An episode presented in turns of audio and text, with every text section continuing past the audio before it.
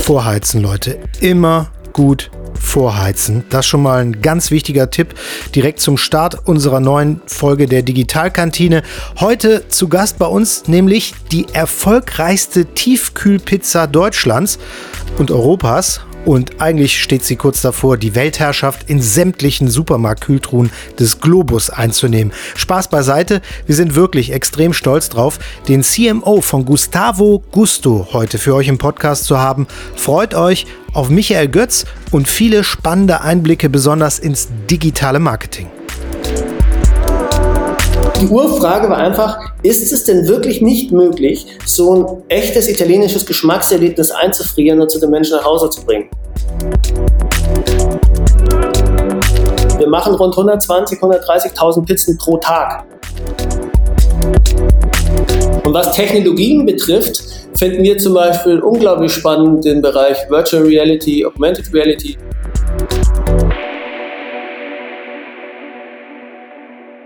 Wir hatten heute irgendwie mal Bock auf Pizza, ne, Martin? Ja, absolut. Äh, schon länger eigentlich. ich kriege auch nur noch Pizza angezeigt bei Google.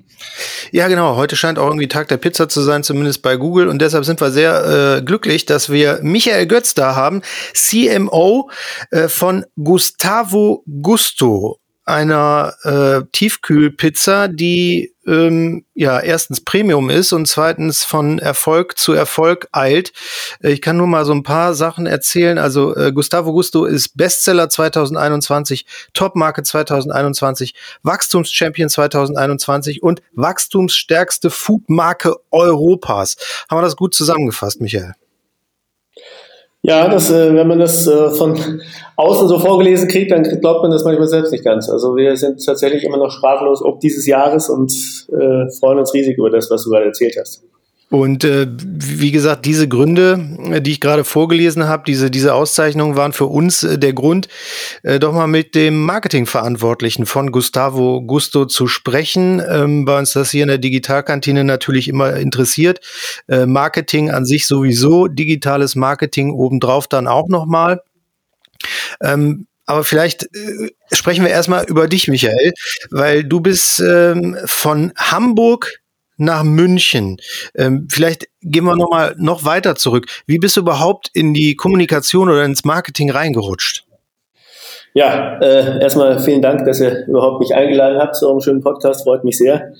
Ich ähm, muss sagen, du hast ja vorhin gemeint, ich sei von Hamburg nach München. Das ist nicht ganz richtig, es ist genau andersrum der Fall.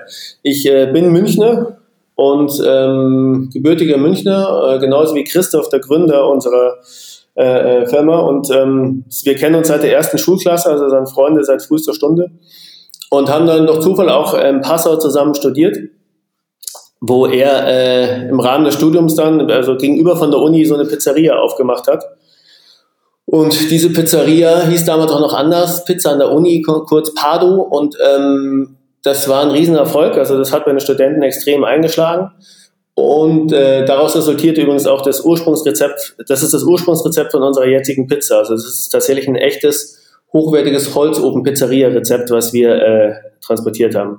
Und ähm, ja, ich bin dann nach Passau eben nach Hamburg gegangen, weil ich wusste, dass ich entweder Journalismus oder äh, in die, machen möchte oder in die Werbung gehen als Kreativer, als Konzepter und Schreiber. Und ähm, ja, so ist es dann passiert, dass ich mich für die Werbebranche entschieden habe und ich habe am Ende meines Studiums über Humor in der Werbung eine Diplomarbeit geschrieben. Und ähm, nachdem ich das theoretisch alles zusammengeschustert hatte, dachte ich mir, ich möchte das mal abgleichen mit äh, Menschen aus der Praxis und habe einfach die zehn größten Köpfe der deutschen Werbebranche angeschrieben, angerufen, sie äh, gefragt, ob sie mir ein Interview geben. Und einer davon war André Kemper, der äh, damals relativ frisch Kemper Trautmann gegründet hatte, zusammen mit Michael Trautmann. Und ähm, nach dem Interview hat er mich gefragt, was ich denn später überhaupt mal machen wolle mit so einem Diplomarbeitsthema. Und da habe ich gesagt, äh, ich würde gerne Werbetext machen. Und dann hat er gemeint, na dann komm hoch und stell dich doch mal vor. Und da bin ich von München aus eben nach Hamburg gegangen und wollte eigentlich nur zwei Jahre in Hamburg bleiben, weil es heißt so ein bisschen, wenn du in der Werbe in der Kreationsbranche, in der Werbebranche steil gehen möchtest. Damals zumindest war es so, dieses, die Hamburger Schule tut dir schon gut, weil die ganzen Top-Agenturen, die meisten davon zumindest in Hamburg saßen. Und dann dachte ich mir, nach zwei Jahren kehrst halt wieder zurück nach München. Aber ich habe Hamburg sofort geliebt und ähm, habe mich in die Stadt auch verliebt. Und so bin ich dann eben fünf Jahre lang bei Kemper Trautmann geblieben und bin dann zu Liges Delaney gewechselt, auch in Hamburg an der Agentur und war da dann sieben Jahre und dann kam eben das Jahr 2017, wo ich dann gewechselt bin zu komplett rüber zu Franco Fresco GmbH und Co. KG, so heißt unser Unternehmen aktuell noch. Das wird wahrscheinlich umfirmiert werden jetzt, ähm, aber betreue halt die Marke Gustavo Gusto und das jetzt seit gut vier Jahren. Wie sehr vermisst du Hamburg? Ich bin noch in Hamburg. Ich mache das von Hamburg aus. Ah, okay. Also wir, es ist tatsächlich, äh, ich habe zwei kleine Jungs, sechs und äh, neun, die sind hier äh, in der Schule. Der eine kam gerade in die Grundschule, der nächste kommt äh, bald dann ins Gymnasium, also Schulwechsel. Die haben ihre Freunde. Meine Frau hat hier einen tollen Job und wir lieben halt einfach auch Hamburg als Stadt. Deswegen war für mich eine Bedingung, wenn ich zu dieser Komplettwechsel äh, zu Gustavo Gusto, dann aber nur, wenn ich das Marketing von hier oben mache. Und ich glaube tatsächlich, dass das auch sinnvoll war, weil äh, man muss ehrlich sein, unsere Fabrikshalle sitzt in Geretsried, 30 Kilometer südlich von München. Und das ist nun mal eine kleine Industriestadt. Also die hat wenn man mal offen sprechen will, keinen sonderlichen Charme und hat auch keinerlei Inspirationsquellen. Also da sitzt du einfach wirklich in, in, so, einer, in so einer Industriehalle. Und das ist, wie ich finde, für ein kreatives Produkt äh, nicht gut. Das heißt, äh, hier oben habe ich mein Netzwerk von früher noch. Hier kenne ich viele tolle Leute, die uns hier und dort auf Freelance-Basis oder auch mittlerweile teils fest äh, helfen. Hier ähm, hast du eben ein tolles, inspirierendes Umfeld. Äh, hier sind viele andere tolle Marken, mit denen wir uns auch teilweise austauschen. Also es ist äh, einfach sehr, sehr spannend in Hamburg und hat uns auch nie geschadet. Also das äh, funktioniert gut. Da hilft wahrscheinlich aber auch, dass Christoph und ich Schulfreunde sind und wir einfach uns da vertrauen. Also das ist, ich habe maximal Vertrauen von meinen Kollegen aus äh, dem Süden und ähm, andersrum genauso und so funktioniert es gut. Aber dann äh, schlagen wir da ja auch quasi den Bogen zum Digitalen. Macht ihr das dann alles remote, äh, das Marketing? Also hast du deine ganze Abteilung da oder seid ihr auch alle verstreut? Wie, wie kann man sich das dann vorstellen? Ja, bei uns ist es tatsächlich ähm, äh, ziemlich verstreut. Leider muss ich sagen, ich äh, hätte es äh, schon vorgezogen, dass wir, also dass mein Team komplett konsolidiert zusammenhockt. Wir haben ja jetzt seit kurzem ein ganz, ganz tolles äh, Büro.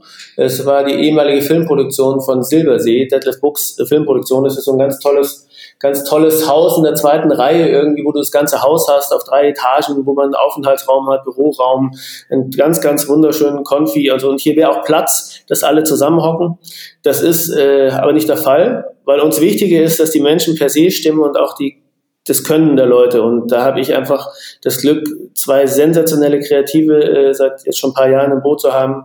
Heiko Behn und Jan Berg. Der eine sitzt in Karlsruhe unten, der andere in Münster. Die sind aber Hamburger gewesen, die habe ich in der Hamburger Werbewelt kennengelernt und die sind zurück in die Heimat aus familiären Gründen. Und deswegen funktioniert das aber sehr, sehr viel über Telefon, auch WhatsApp sehr viel, äh, Slack oder ähm, äh, ja klar, auch über, über Teams nutzen wir in der Firma. Und ähm, durch Corona sind wir wahrlich nicht die Einzigen, die das ganze Thema Videokonferenzen mehr und mehr für uns entdeckt haben. Also auch mit meinen Kollegen in äh, Geretsried unten, wenn wir Managementrunden haben oder so, ist es mittlerweile eine absolute Selbstverständlichkeit, dass alles mit Video übertragen wird. Und das ist ja fast wirklich, als würde man zusammenhocken. Aber total spannend, ähm, weil ihr dann ja auch der lebende Beweis seid, ähm, dass man durchaus ähm, überall verstreut sein kann in der heutigen Zeit, digital unterwegs ist und äh, trotzdem mega erfolgreich dabei sein kann. Ja, es funktioniert gut. Also wenn es Corona nicht so wüten würde, wie es jetzt gerade wütet, dann ähm, haben wir schon auch gesagt, also weil wir haben halt eine andere Philosophie, also es gibt ja manche, die, die sind noch nicht so richtig am Laufen, haben aber schon das fetteste Büro und die fettesten Karren und sonst was. Das ist überhaupt nicht unsere Denke. Wir haben hier oben wirklich, anfangs war ich Einzelkämpfer und habe von meiner Wohnung aus gearbeitet, dann habe ich mich in so einem kleinen, war ich Untermieter in einer Agentur und habe dort so einen Einzelplatz gehabt, damit ich nicht vereinsame. Dann äh, haben wir zwei Leute mehr gehabt, dann sind wir in einen Coworking Space gegangen, wo wir so ein kleines Büro für uns hatten und ähm, jetzt erst seit diesem Jahr März haben wir dieses tolle Büro hier und wo auch Platz ist. Und das ist ganz toll, weil durch den Platz jetzt fühlen sich die Leute halt auch sehr wohl hier auch mal zu sein. Sei es unsere, selbst unsere Finanzler von unten waren kürzlich mal oben, Produktentwickler waren schon oben, die IT-Abteilung hat hier mal von hier aus gearbeitet. Ähm, aber auch meine direkten Kollegen, die Kreativen aus Münster, aus äh, äh, Karlsruhe, aus, ähm, auch aus München, meine Kollegen, die äh, kommen hier hoch und das ist so ein Ort des Austauschs. Weißt du, ich, sonst war ich immer der, der regelmäßig runterfliegt in die Firma, in die Zentrale. Ich bin im Schnitt einmal im Monat, zwei, drei Tage unten. Aber jetzt ist es so, dass die Kollegen auch nach oben kommen. Und das finde ich halt total total cool, weil das jetzt eben auch hier oben mal ein bisschen mehr gelebt wird. Aber es funktioniert auf alle Fälle digital.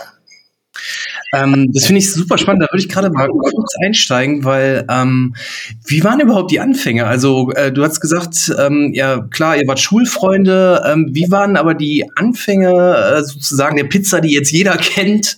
Wie hast du gestartet, wenn du sagst, du warst Einzelkämpfer und wie war das?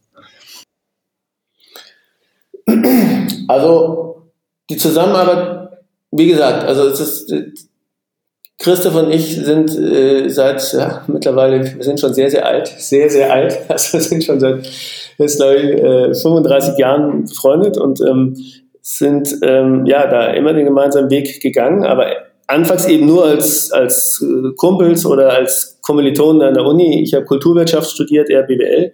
Und dann kam eben die Pizzeria. Und damals habe ich ihm schon geholfen, auf Freundschaftsbasis damals aber rein, ähm, um die Pizzeria ins Laufen zu bringen, haben wir ähm, ihm geholfen, den Ofen zu streichen zum Beispiel äh, oder den Boden noch mit zu verlegen. Äh, und ich habe ihm damals so eine Plakatkampagne gemacht. Du darfst ja Unis eigentlich nicht plakatieren mit Werbung. Aber wir haben da drauf geschissen und haben mal eine, in einer Nacht- und Nebelaktion haben wir die gesamte Uni zuplakatiert. Alles. Aber dann nicht nur die Plakatwände, sondern die, die, die Vorlesungsräume, die Toilettenräume, die Mensa, alles war dicht. Das heißt, wir wussten, es wird sofort abgenommen, aber es hat gereicht, um die gesamte Uni äh, aufmerksam zu machen. Und somit war das Ding in, quasi innerhalb von, von, von ein paar Tagen rammelvoll mit Studenten. Und ähm, dann haben wir noch, ähm, dann haben wir noch äh, so Editorials getextet für die lokale Zeitung dort in Passau, um auch die einheimischen äh, äh, Passauer für uns zu gewinnen. Und so war das Ding relativ schnell voll. Der Hauptgrund war aber jetzt nicht diese Werbedinger, sondern weil das Produkt von Anfang an sensationell war. Also äh, der, der, der ist wirklich durch Italien getourt mit seinem damaligen Kompagnon, der heute allerdings nicht mehr dabei ist und haben sich durch Top-Pizzerien gefuttert und haben quasi die, die Inhaber nach den Rezepten angebettelt und kamen dann auch mit dem Pizzakoch zurück. Und dann hat man gemeinschaftlich mit 20 Freunden genau analysiert, welcher Teig, welcher Käse, welche Tomate, welche Würzung in der Tomatensoße etc. Und irgendwann, nach mehreren mehrstufigen Zusammentreffen, hat man quasi das Rezept gehabt. Und dieses Rezept ist eins zu eins quasi das Rezept, fast eins zu eins wie das, was jetzt in unserer Tiefkühlpizza ist. Und das beweist halt auch, wie Christoph da gestartet ist. Das war jetzt nicht die Frage, ist es, äh, wir, eigentlich haben wir, die, die Urfrage war einfach, ist es denn wirklich nicht möglich, so ein echtes italienisches Geschmackserlebnis einzufrieren und zu den Menschen nach Hause zu bringen? Weil wie, unserer Meinung nach gab es das bis dato noch nicht. Christoph hat dann getüftelt und gemacht und hat festgestellt, dass ähm, es überhaupt kein Hexenwerk ist. Das Einzige, was es ist, ist es, es ist ein enormer Aufwand. Es ist einfach ein enormer Aufwand, eine Pizzeria-Pizza auch äh, tiefkühlgerecht zu den Menschen zu bringen. Und diesen Aufwand haben wir aber nicht gescheut. Und das ist der ganz große Unterschied. Wir haben diesen Aufwand nicht gescheut, sondern jede Pizza wird einzeln von Hand ausgebreitet. Wir machen rund 120, 130.000 Pizzen pro Tag. Und jede einzelne wird von Hand ausgebreitet und in Form gebracht. Ganz viele Zutaten werden teilweise immer noch von Hand draufgelegt, zum Beispiel der frische Babyspinat. Und ähm, das ist etwas, was, was äh, der Teig reift bei uns extrem lange. Wir haben extra ein Reifesystem gebaut für unseren Teig, dass der dramatisch länger reift, dafür hat er aber kein bisschen künstliche äh, Backtriebmittel drin. Das reift auf natürlichen Wege. Und dieser Anspruch und diese, dieser Aufwand, den wir betreiben, der hat eben dieses neue Segment der Premium-Tiefkühlpizza erschaffen. Und wie kam ich dann also jetzt konkret von der Werbeagentur nochmal dahin? Ich bin dann eben da gewesen. Er hat seine Pizzeria weitergetrieben äh, bis 2010 ungefähr. Und dann 2010, 2011 kam er auf mich zu und hat gemeint, er möchte Passau verlassen, er möchte das Rad größer drehen, ähm, ob ich ihm eine Marke aufbauen könne. Und damals war es aber noch gedacht, dass wir einen Lieferservice machen, der dir die Pizzen quasi frisch vor der Haustür backt. Ein ganz, ganz, das hätte es weltweit so noch nicht gegeben, war ein ganz innovativer Ansatz nur logistisch extrem komplex, rechtlich extrem komplex. Deswegen hat sich das dann von diesem Lieferkonzept sukzessive hingewandelt zu einem LEH-Produkt.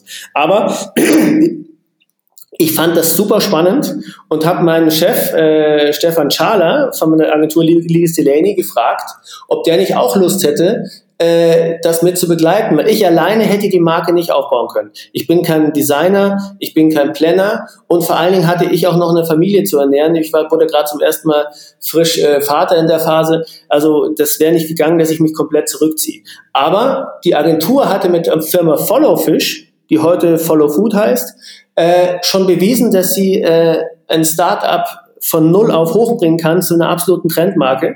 Und Stefan hat großen Gefallen daran gefunden, das weiterzutreiben. Er nannte das ganze Programm Idea Investment. Also er hat quasi äh, die Kreationsleistung, Planningleistung, Designleistung, all das, was wir in-house leisten konnten, hat er investiert, statt Geld, Leistung.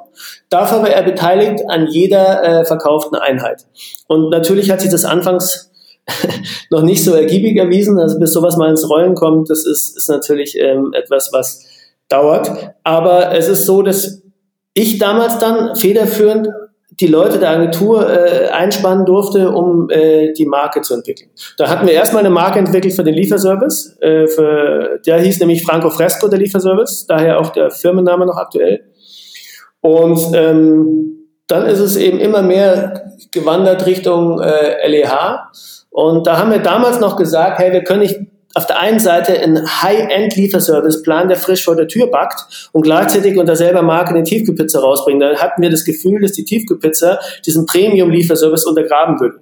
Heute sehe ich das ganz anders. Wenn wir das heute noch machen würden, würde ich selbstverständlich unter Gustavo Gusto diesen Lieferservice laufen lassen, weil wir auch selbst in der Tiefkühltruhe bewiesen haben, was für eine Qualität möglich ist. Und ich glaube, der Qualitätsanspruch aus der Tiefkühltruhe wird sogar sehr positiv abstrahlen auf den Lieferdienst. Aber so kam es also, dass ich quasi auf der Agentur äh, Seite die Marke dann gemeinsam mit diesem alten Schulfreund aufbauen durfte. Und dann 2017 war es so, dass ich ähm, gesehen habe, Gustavo Gusto braucht definitiv jemanden, der sich vollumfänglich um diese Marke kümmert. Und auf Agenturseite durfte ich halt nur ein paar Prozent Punkte meiner Zeit äh, darauf verwenden, weil ich eben natürlich auch die echten Agenturkunden äh, volle Lotte schieben musste. Es gab nur ein Kreativdirektorenteam, das waren damals Jan Wölfel und ich. Und ähm, da konntest du einfach, ich habe es ja auch verstanden. Ich habe verstanden, dass die, die, die echten großen Kunden jetzt natürlich Priorität haben.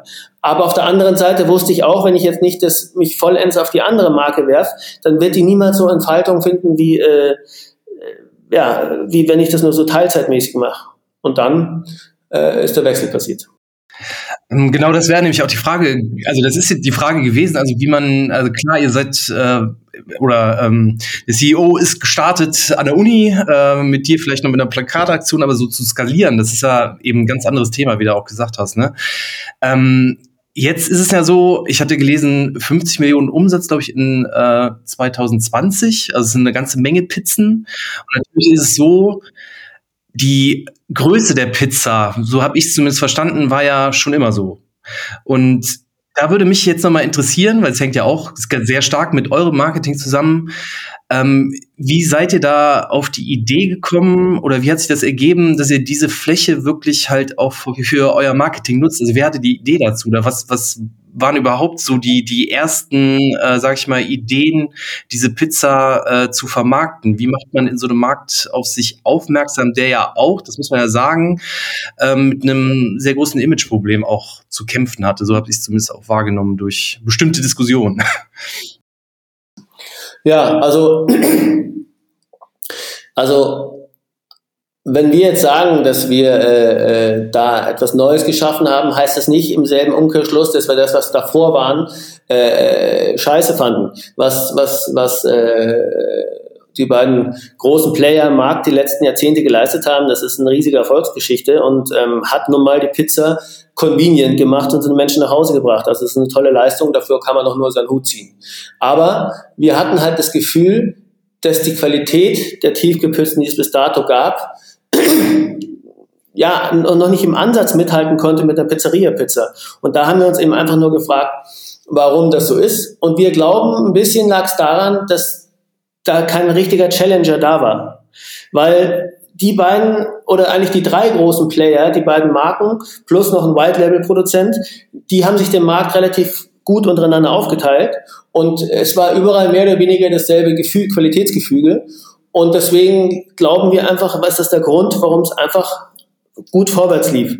Und wir wollten aber und wussten aber, Wenn wir jetzt auf den Markt kommen, ohne Budget, ohne Investoren, ohne irgendwas und äh, einfach nur eine weitere Tiefkühlpizza bringen, da gehen wir sang- und klanglos unter. Weil warum sollte man uns kaufen? Wie sollte man überhaupt auf uns aufmerksam werden? Und dann ist eben schon mal das Erste passiert und das ist die wichtigste Werbung überhaupt, ist das Produkt selbst. Was ich vorhin schon erzählt habe, von Hand ausgebreitet, eben nur keinerlei Zusatzstoffe, äh, und äh, auch eben extrem lange Reifezeit, direkt auf Stein gebacken. Wirklich, der Teig liegt direkt auf Stein und backt. Das ist eine riesige Ausnahme. Das ist absolut unüblich in der Branche. Und das alles zusammengenommen äh, ist etwas, was äh, das Produkt so herausragend macht. Und ähm, die Größe, die du angespielt hast, war für uns tatsächlich ein USP. Aber wir sind nicht so groß, weil wir partout die Größten sein wollten, sondern wir sind so groß, weil wir authentisch sein wollten. Wir wollten eine authentische Steinofenpizza servieren. Wenn du in eine Pizzeria gehen willst, vor allen Dingen in eine gute neapolitanische Pizzeria, Pizza, äh, dann Pizzeria, dann äh, ist es so, dass du Größen kriegst zwischen 30 äh, bis 40 Zentimeter. Also manche sind sogar richtig groß, dafür relativ dünn. Und das ist auch die Machart, die wir damals in Passau hatten und das ist die Machart, die wir unbedingt auch in die Truhe bringen wollten. Eine authentische Pizzeria-Pizza. Und so sind wir so groß geworden, wie es ging, dass die gerade noch so in die Tiefgetruhen passen. In manche Kühlschränke, die nur ein Fach haben oben, die kennt ihr ja wahrscheinlich, die typischen Studenten, Studenten äh, Kühlschränke klein mit einem kleinen Fächlein oben, da, da passt es manchmal nicht rein. Aber in, ich sag mal, in die aller, allermeisten Tiefkühlschränke passt unser Karton gerade so rein. Das war also das, der, der Gradmesser, so weit konnten wir gehen. Und dadurch haben wir uns eben eine riesige Fläche geschaffen auch, denn die Pizza war deutlich größer als das bisherige, aber wirkte vor allen Dingen deutlich größer. Der Karton wirkte doppelt so groß. Und da haben wir uns dann gedacht, und das ist nach wie vor einer der goldenen Momente gewesen unserer, äh, unserer jungen Firmengeschichte, als wir die Idee hatten zu sagen, wenn wir schon kein Geld haben, um unseren Produktlaunch mit Werbung zu flankieren, dann lass doch das Produkt selbst zu seiner eigenen Werbung werden. Dann lass doch jede einzelne, dann lass jeden einzelnen Karton zur Werbeanzeige werden. Und dann haben wir uns angeschaut, äh, wie liegt die äh, Konkurrenz drin. Die waren eher bunt oder schwarz oder dunkel. Deswegen haben wir gesagt, dann nehmen wir bewusst weiß, um maximal herauszustechen. Dann hatten wir eh schon diese Übergröße. Und dann haben wir äh, mit den äh, Headlines drauf gearbeitet und haben so quasi den Verbraucher direkt am Point of Sale ansprechen können und so scharenweise Impulskäufe auslösen. Und so ging die Reise los. Und äh, mit diesen Kartons hast du ja auch quasi deine, deine Diplomarbeit, äh, Humor und Erwerbung auch ein Stück weit mitgenommen. Ne? Ihr habt ja oft Wortspiele auf den äh, Kartons drauf. Ähm, ihr seid ja quasi, das kann man sagen, auch dann so vom, vom Gefühl her so ein disruptives Start-up im Bereich Tiefkühlpizza, wenn ich das so raushöre, oder? Ja, also das, das kann man so sagen. Wir, ich weiß nicht, ob das vorhin bei deiner Aufzählung dabei war, aber wir haben jetzt gerade den Grand Effi gewonnen, also den, den Grand Prix bei der Effi-Verleihung, ähm, was uns maximal gefreut hat, weil wir da ähm, weil was wir nicht vorweisen konnten, war die eine große Kampagne, weißt du, die eine Kampagne, wo du sagst, boah, hey, da haben sie jetzt richtig investiert, aber haben auch Giga äh, Gegenwert geschaffen und so. Was wir, weil wir dafür eben auch kein Geld hatten.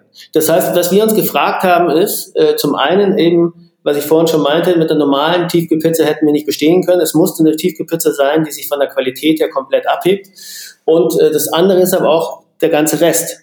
Und äh, dann haben wir uns wirklich gefragt, wie schaffst du es denn äh, in einem radikal gesättigten Markt mit zwei übermächtigen Playern, mit Gigabudgets, wie schaffst du, wie schaffst du es da, dich abzuheben? Indem du radikal neu denkst. Das ist tatsächlich unser Anspruch, der, der, das ist der, der steht äh, überall in unseren Köpfen und Herzen reingemeißelt. Radikal neu denken. Und zwar auf jeder Ebene. Der erste Schritt war die Pizza selbst. Der zweite Schritt war dann aber auch Sorten schaffen, nicht nur Pizzen bringen, sondern Produkte bringen, die zu Stories werden, mit Influencern, mit äh, Filmhelden, mit äh, Kochsendungen, dass du schaffst, äh, dass du relevant bist über eine Marke radikal neu denken. Das heißt, relevant sein über das Produkt hinaus und ähm, zum Beispiel Haltungskampagnen fahren, mit der wir die Gastronomie unterstützt haben. Wir sind der erste 100% klimaneutrale Tiefkühlpizza-Hersteller. Auch das gehörte dazu. Produktion radikal neu denken. Wir machen nicht die Maschinen Wir machen unser Produkt nicht maschinengängig, sagen wir immer, sondern wir passen die Maschinen maximal unseren Ansprüchen ans Produkt an. Und wenn das nicht mehr klappt, dann arbeiten wir von Hand. Überall dort, wo wir das nicht schaffen, arbeiten wir von Hand. Wir geben 50 Flüchtlingen arbeiten bei uns fest, wir geben einen sicheren Arbeitsplatz, wir haben eine große Diversität bei uns im Werk. All das ist etwas, was wir äh, gut finden und weiter ausbauen wollen.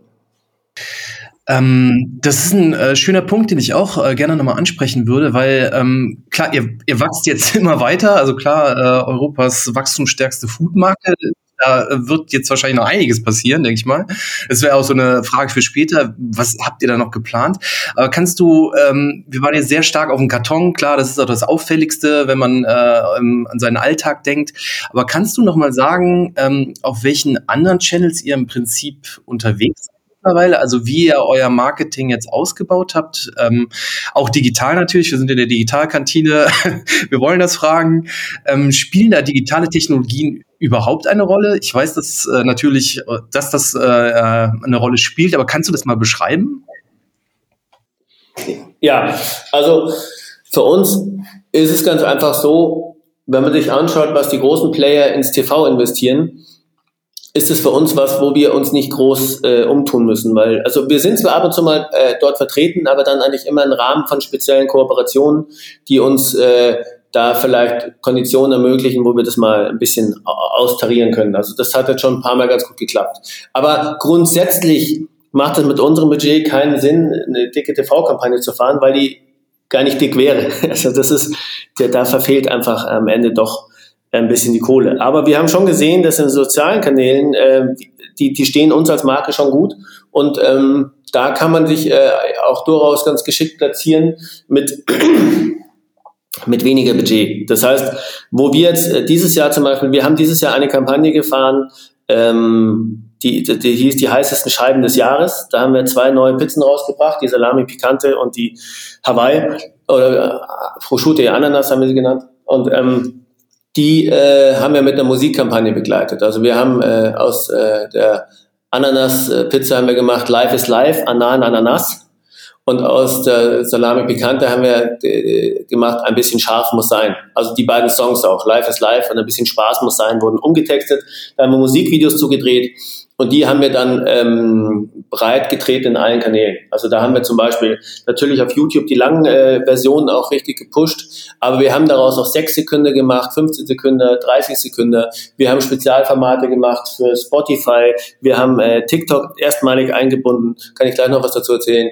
Äh, wir haben ähm, wir haben Open Air Kinos eingebunden. Wir haben äh, wir haben äh, auch so dieses Video on Demand äh, Streaming genutzt. Also wir haben uns da sehr breit aufgestellt und wir wussten auch, dass dieser, wenn du Live is live, Ananas, das sind drei Sekunden.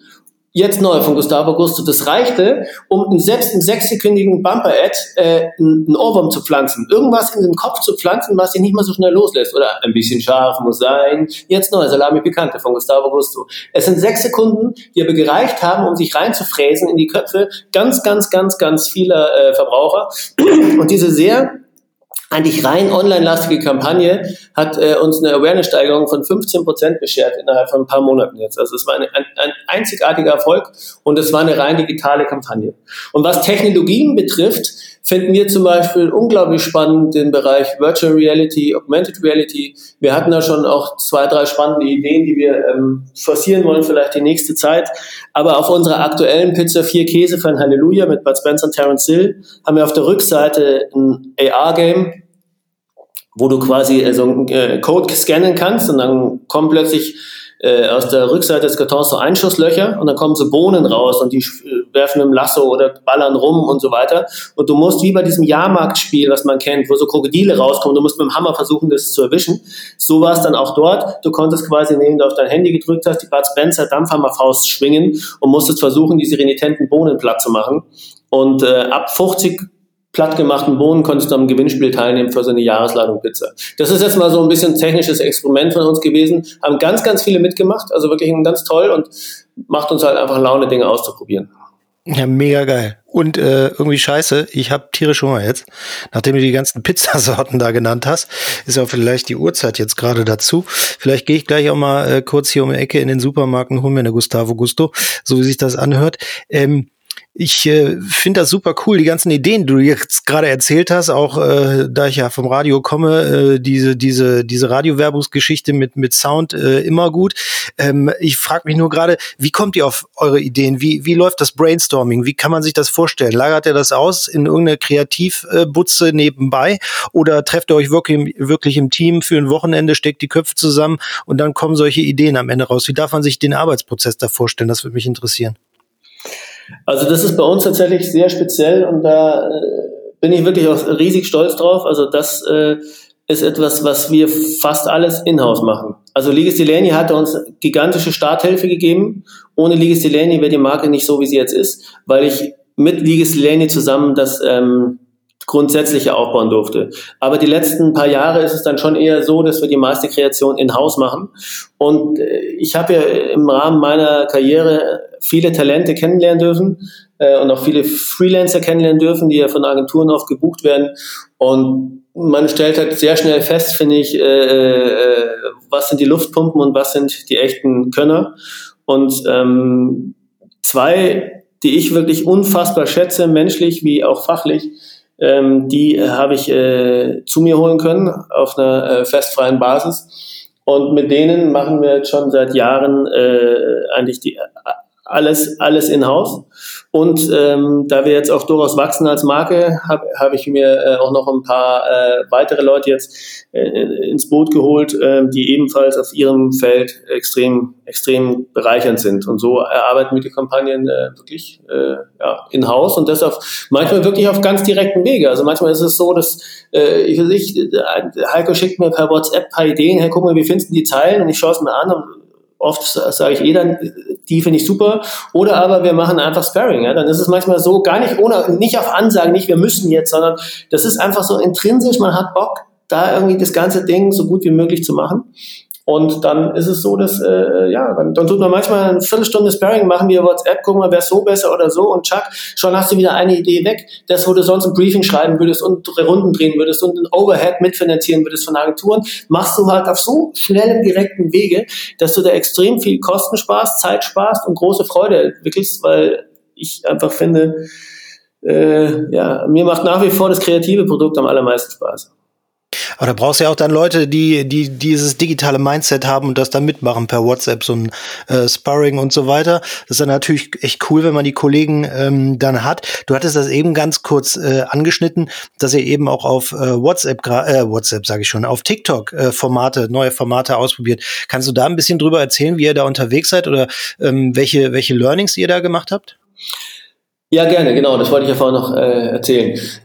Also was wir was wir äh, natürlich, wie wahrscheinlich jede Marke, die bei Verstand ist, äh, äh, wahrnimmt, ist, dass TikTok unfassbar steil geht und äh, äh, eigentlich für jede Marke ein sehr, sehr potenziell starker Kanal ist. Klar, die Zielgruppe ist relativ jung, aber auch nicht mehr so jung, wie man anfangs dachte, dass sie ist, oder zumindest wie ich anfangs dachte, dass sie ist. Sie ist jung, aber sie geht durchaus ja auch schon ein bisschen höher. Und ähm, es ist halt mit Video einfach, äh, Videos, äh, wenn die dann lustig sind oder gut sind oder relevant sind, bewegen halt mehr als manchmal nur so ein Still. Und ähm, das war für uns dann aber klar, wir wollen unbedingt auf TikTok. Das wollten wir schon länger, eigentlich auch schon letztes Jahr. Aber wir hatten noch keine Idee dazu. Und für uns war eine Sache klar, das ist aber auch so ein Grundverständnis unserer Marke. Wir machen Sachen nur dann, wenn wir das Gefühl haben, dass, sie, dass wir sie jetzt auch richtig gut machen können. Und wenn wir das fängt im Kleinen an, wie Headlines auf einer Verpackung, bis hoch zu Kampagnen. Wir, wir drehen so lange Runden, bis wir wirklich das Gefühl haben, das ist, wir müssen es wirklich aufrichtig gut finden. Und deswegen waren wir auch noch nicht auf TikTok, weil wir eben da das Gefühl hatten, wir haben noch keinen Startpunkt. Und als wir dann diese Musikkampagne entwickelt hatten, dachten wir uns, ja, also auf diesem hochgradigen musikaffinen Kanal TikTok ist unsere Musikkampagne natürlich äh, gefühlter Selbstläufer. Und dann haben wir uns mit TikTok ausgetauscht, weil das ist was zum Beispiel, wir machen alles gerne in-house, aber es gibt so Spezialdisziplinen, da fehlt uns schlicht und ergreifend die Expertise. Und da sind wir wahrlich jetzt auch nicht vermessen genug zu sagen, machen wir trotzdem selbst, wenn ich genau weiß, dass es dafür Leute gibt, die es viel besser können. Was uns dann aber Freude macht, ist, wir sind direkt auf TikTok zugegangen und haben mit, direkt mit TikTok äh, grundsätzlich mal einen Plan erarbeitet und haben uns dann mit Oderlein eine tolle, hochspezialisierte TikTok-Agentur ins Boot geholt und haben dann quasi so äh, im Zusammenschluss, im Schulterschluss diese Kampagne entwickelt. Und da wurde uns auch nahegelegt, wir hatten ja fantastische Musikvideos, die hätten man, natürlich hätte sie auf allen Kanälen gerne rausgehauen. Aber wir haben dem Rat ganz klar, sind dem Rat ganz klar gefolgt, nein, vertraut uns, gebt uns nur die Songs und lasst uns das Prinzip, wovon dem TikTok ja auch äh, wirklich lebt, äh, ähm, auch bei eurer Kampagne weiter etablieren. Dafür haben wir uns tolle Creator gesucht und wurden auch gut beraten und haben dann am Ende eben unsere Videos liegen lassen und nur mit den Songs gearbeitet, uns mal kurz geschüttelt und das hat sich total gelohnt. Also angeblich war es eine der Top-Launch-Kampagnen äh, des Jahres. Also ähm, seid ihr da auch eurem Stil äh, treu geblieben, wie ich das so höre? Insgesamt einfach mutig sein, neue Sachen machen. Ja, also für uns war TikTok definitiv neu und ähm, es äh, hat sich total ausgezahlt. Also es hat sich total ausgezahlt, den Regeln des Kanals und auch dem Rat der Verantwortlichen bei TikTok oder bei Oderline zu folgen und nicht da einfach nur krampfhaft an seinem eigenen Werbematerial festzuhalten, sondern lieber die Idee weiterzuentwickeln. Und ich glaube, das ist heutzutage eh eine hohe Kunst, weil äh, ganz früher, ja, also äh, als ich angefangen habe, das ist auch nicht so lange, ich bin das seit 15, 16 Jahren in der Branche, aber da war es immer noch so der Klassiker, ja, du hast einen großen Film, du hast dann noch äh, tolle Anzeigen, Plakate dazu und dann machst du, dann funktioniert es optimalerweise auch noch im Radio oder auf Audioebene und dann ist es das mehr oder weniger auch schon. Und heutzutage hast du ja acht Millionen Millionen Kanäle, die du irgendwie alle unterschiedlich bedienen musst. Und ich glaube, ich glaube, am Ende ist es, kann man sagen, sei so kanalgerecht wie nur irgendwie möglich. Versteh die Regeln des Kanals und wenn du es selbst nicht noch, noch nicht tust, dann lass es dir erklären und hör auf Leute, die sich auskennen. Sei so kanalaffin wie möglich. Aber mir gefällt nach wie vor dieser alte Gedanke schon ganz gut zu sagen, schaff es doch, diesen einen übergeordneten Kampagnengedanken durchzutragen nur eben den adaptiert auf die Kanäle und das zu 100 Prozent. Aber ich finde es schon schön, dass wenn man eine Kampagne macht und man schafft es, den Kerngedanken der Kampagne äh, zu deklinieren auf alle Kanäle, äh, nur eben angepasst. Ich möchte mal auf Technologien äh, zu sprechen kommen, weil ähm, du eben auch, wie ich finde, zumindest was Spannendes gesagt hast äh, zu einer ganz bestimmten Technologie oder nur mal kurz angerissen. Ähm, Augmented Reality funktioniert bei euch ja schon top, ne? Also das ist äh, überhaupt keine Frage. Du hast aber auch Virtual Reality erwähnt und ähm, ich komme selber auch aus einer Agentur. Wir haben auch schon viele Sachen mit Augmented Reality für Kunden gemacht. Wir haben auch sehr früh mit Virtual Reality Dinge gemacht. Aber Virtual Reality hat ja, ähm, um ehrlich zu sein, noch nie so richtig den Durchbruch gehabt. Und wir hatten, äh, Philipp, du weißt es, in der letzten Folge äh, Rick Strubel von äh, Henke Beautycare da. Und er sagt es auch so in so einem Nebensatz, dass ähm, eben jetzt mit Metaverse das bestimmt noch mal ein sehr spannendes Thema werden kann. Welche Erwartungen hast du daran? Und ähm, natürlich interessiert mich auch, welche Ideen gab es da schon bei euch, auch wenn ihr die offenbar ja jetzt, also zumindest ist mir noch nicht begegnet, noch nicht umgesetzt habt. Ähm, was kann man sich da überhaupt vorstellen? Virtual Reality und Pizza. Also, äh, wie du schon sagst, das ist, äh, das ist eine sehr, sehr spannende Technologie. Ich äh, habe jetzt kürzlich erst mit einer Agentur gesprochen, die äh, bei Virtual Reality neue Wege gehen möchte. Was genau will, will ich noch nicht sagen, weil ich selbst noch nicht weiß, inwieweit wir da vielleicht zusammenfinden. Was er mir präsentiert hat, klang hochgradig spannend und etwas, was ich äh, sehr, sehr, sehr äh, gerne ausprobieren würde und wo man sich aber vielleicht auch Partner suchen muss, dass man sich alleine macht, sondern dass es äh, für uns auch ähm, mehr, mehr Sinn macht, weil als, als es ist schon so, als nicht wir sind ja nun mal kein äh, klassisches Performance-Produkt, so Online-Produkt, sondern wir sind ja primär mal im LEH. Also diese Unmittelbarkeit, dieses, du machst was mit Virtual, äh, Virtual Reality und kannst dann auch direkt was bestellen oder so. Das ist bei uns so ne, noch nicht gegeben oder noch nicht gegeben, aber ähm, wir haben da äh, ja eine Option und wie gesagt, das will ich noch nicht äh, groß drüber sprechen, die wir aber ich mir vorstellen könnte nächstes Jahr mal versuchen auszuloten, weil das ist äh, das, was ich halt noch einen kleinen Hemmschuh finde ist äh, ich habe das auch erlebt. Ich war mal bei der Agentur Demodern zum Beispiel. Da durfte ich mal diese tollen Brille aufsetzen und hab dann bin durch eine Ikea-Welt gewandert. Ich fand das faszinierend. Also ich fand es total aufregend, da so auf einmal bist du wirklich in der virtuellen Realität. Ähm, oder bin auch über, war, stand auf einmal im Hafen da und äh, hat gesehen, wie diese riesigen Schiffe da in, in so einem Dock äh, gerade gestrichen werden und so. Fand ich total faszinierend. Aber das ist schon was viel anderes, wenn du die Brille aufhast oder vielleicht sogar noch die Kopfhörer so, äh, drauf hast und wirklich eintauchst, als äh, wenn du es nur durch so ein Handy da irgendwie verfolgst. Und das ist für mich noch ein kleiner äh, ein großer Hemmschuh. Ich glaube, diese Brillen, die werden mehr und mehr kommen. Ich schätze mal, das wird auch mit dem äh, mit, dem neuen Angang von Facebook da, diese Meta-Welt, das, ich glaube, das wird mehr und mehr kommen. Die Frage ist, ob es jetzt schon soweit ist. Also bei euch ist ordentlich Bewegung drin. Ähm, vielleicht äh, zum Abschluss, ich gucke nämlich auf die Uhr, wir sind schon fast bei einer Dreiviertelstunde und wollen ja die Leute äh, nicht zu sehr mit unserem Gespräch dann ähm, davon abhalten, äh, sich eine Pizza vielleicht aufzubacken.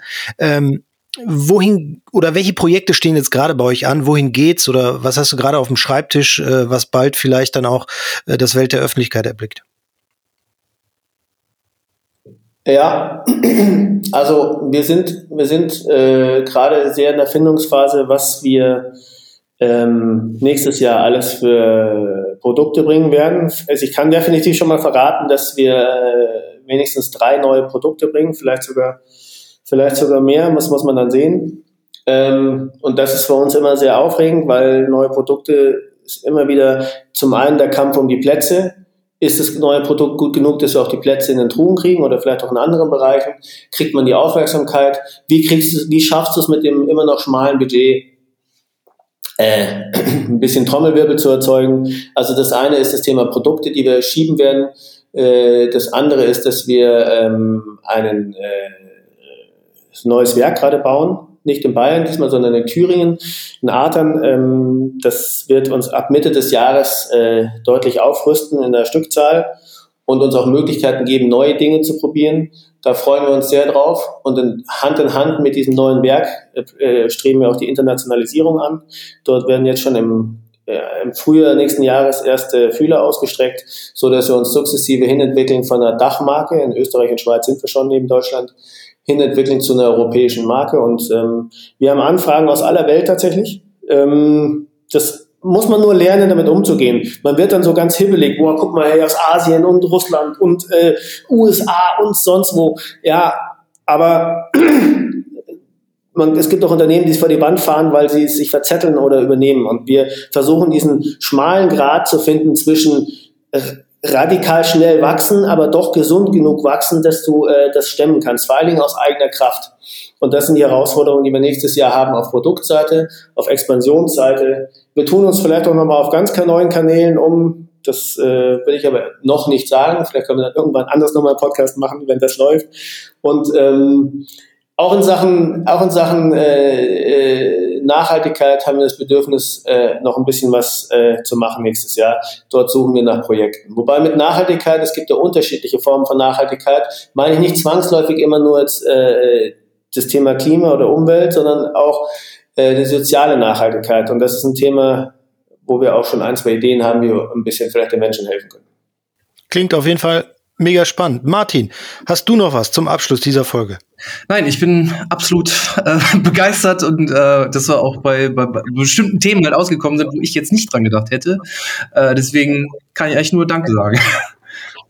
Ja, mein Marketing, mein Marketing-Move für alle Tiefkühlpizzen da draußen, eine Tiefkühlpizza zu erfinden, die ohne Aufbacken, äh, ohne Vorheizen vom Backofen äh, direkt gar wird. Das, da, da bin ich nämlich immer total studerig. Äh, vorheizen äh, ich kann es nicht irgendwie. Ich kann so lange nicht abwarten.